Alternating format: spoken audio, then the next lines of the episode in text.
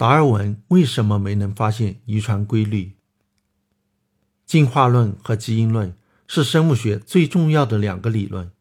进化论是生物学大厦的基础，它使得多姿多彩的生物界统一了起来；而基因论则是生物学大厦的支柱，支撑着生物学的各个分支。达尔文和孟德尔分别被认为是进化论和基因论的创建者，因此。这两人经常被放在一起比较，其实这种对比没有什么意义。孟德尔虽然有十几年的时间在从事科学研究，但是他唯一重要的工作就是豌豆实验。例如，孟德尔长期研究气象，花了很长时间做山柳菊杂交实验，这些工作都没有价值，后者甚至有反面的价值。因为三柳菊杂交实验结果和豌豆实验结果不相符合，让他怀疑豌豆实验结果并不普适。豌豆实验虽然发现了遗传规律，但是在当时却被科学界忽视了。三十多年以后才被重新发现。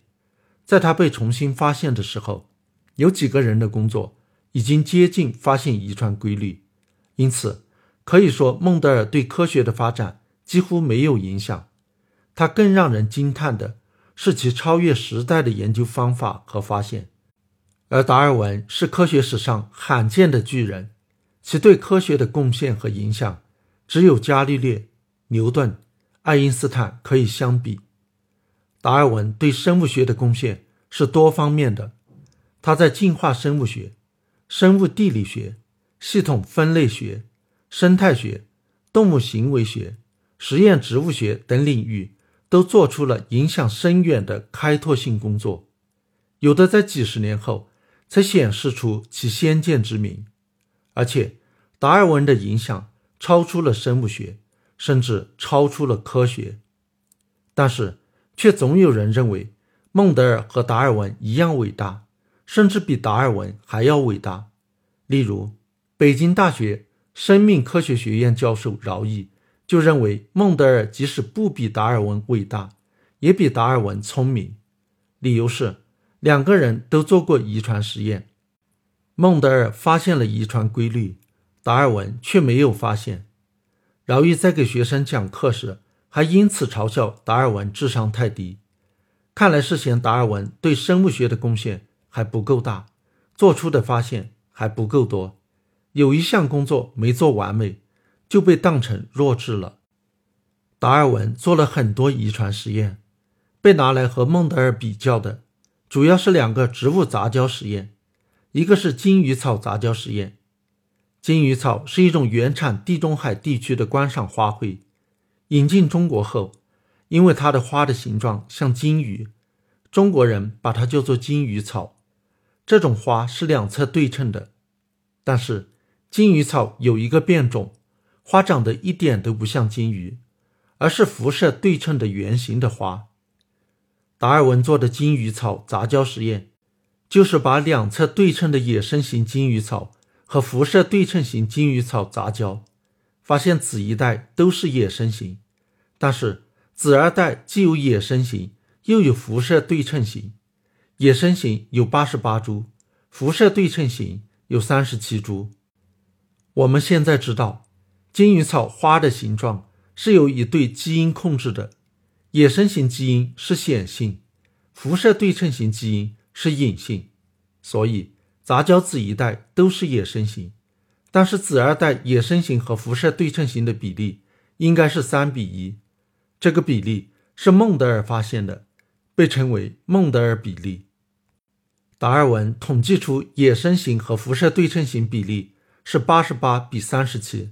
后人认为这很接近三比一这个孟德尔比例，达尔文却没有注意到，所以就要替达尔文惋惜，甚至认为他智商不高了。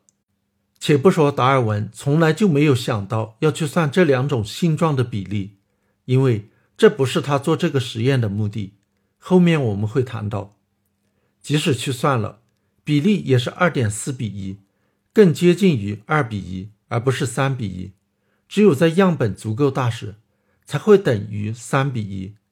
我们认为其接近三比一，那是因为我们已经知道了遗传定律的先入为主，怎么能够苛责达尔文没有注意到呢？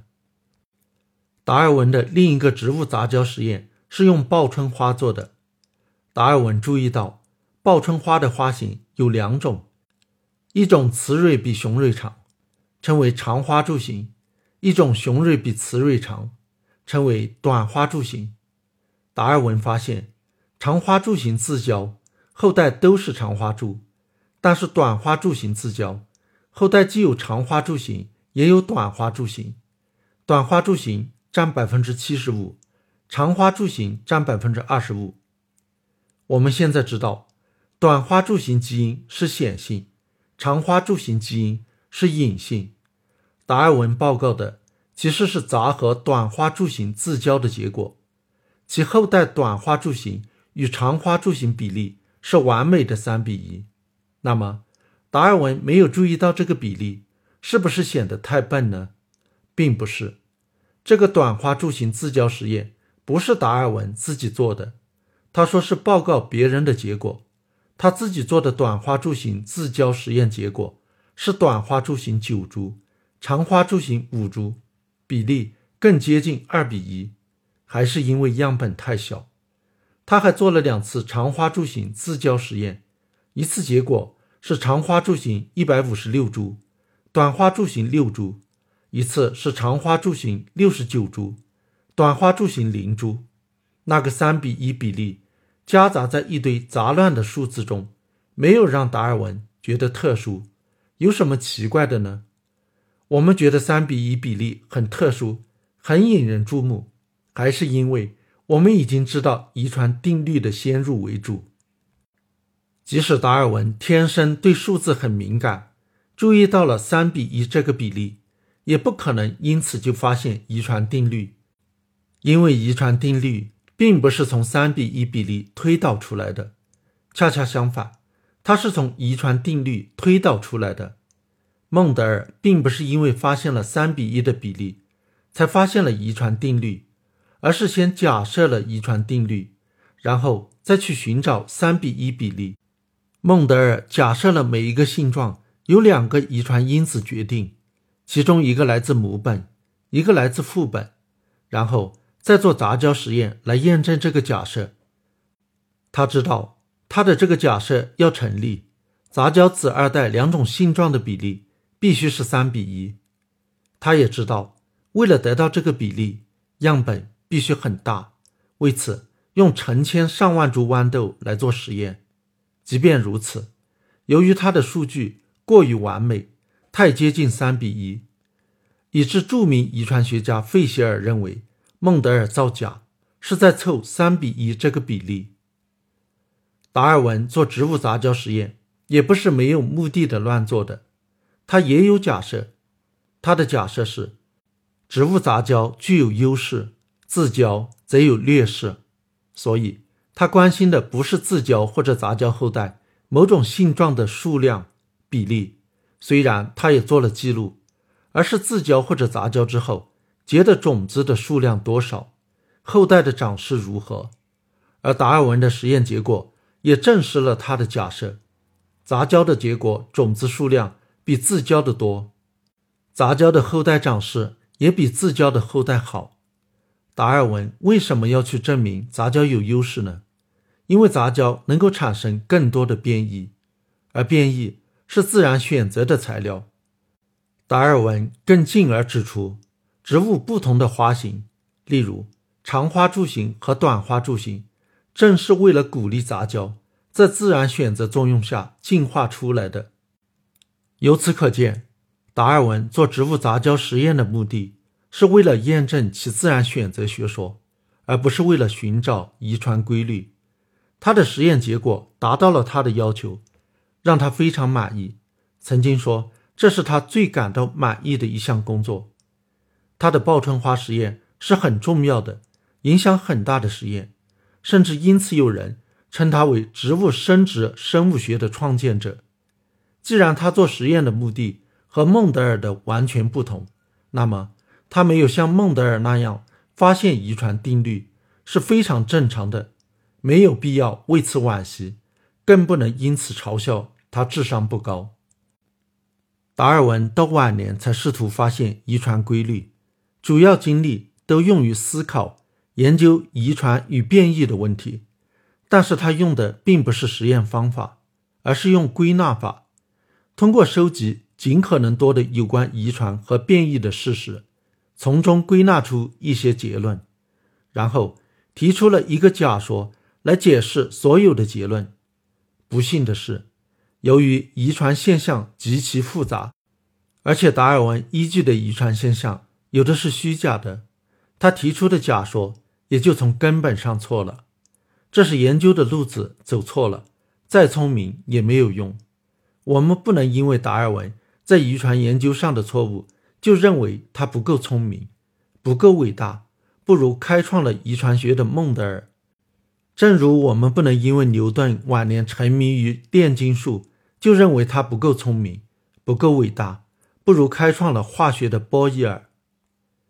孟德尔的论文发表后。他安排了寄四十份给世界各地的研究机构和著名生物学家，迄今找到了二十九份，还有十一份下落不明。我们不知道他是否安排寄给了达尔文。在达尔文留下的藏书中，并没有孟德尔的论文。不过，达尔文的藏书中有德国植物学家霍夫曼和福克的著作，他们都提到了孟德尔的工作。霍夫曼的书在第五十二页介绍了孟德尔的工作。达尔文在该书的第五十、五十一、五十三、五十四和五十五页的边沿都写下了评语，只有第五十二页没有评语，表明他读的时候跳过了这一页。福克的书在第一百零八到一百一十一页介绍了孟德尔的工作，但是达尔文收藏的这本书的这几页。没有裁开，表明达尔文没有阅读这部分，所以达尔文很可能没有读到孟德尔的论文。假如达尔文读到了孟德尔的论文，会不会意识到其重要性，认为那就是他一直在找的遗传规律呢？很可能不会，毕竟当时那些读到了孟德尔论文的著名生物学家都将其忽视了，直到三十多年后。遗传学呼之欲出时，孟德尔论文的重要性才得到承认。这时候，达尔文已经逝世十八年了。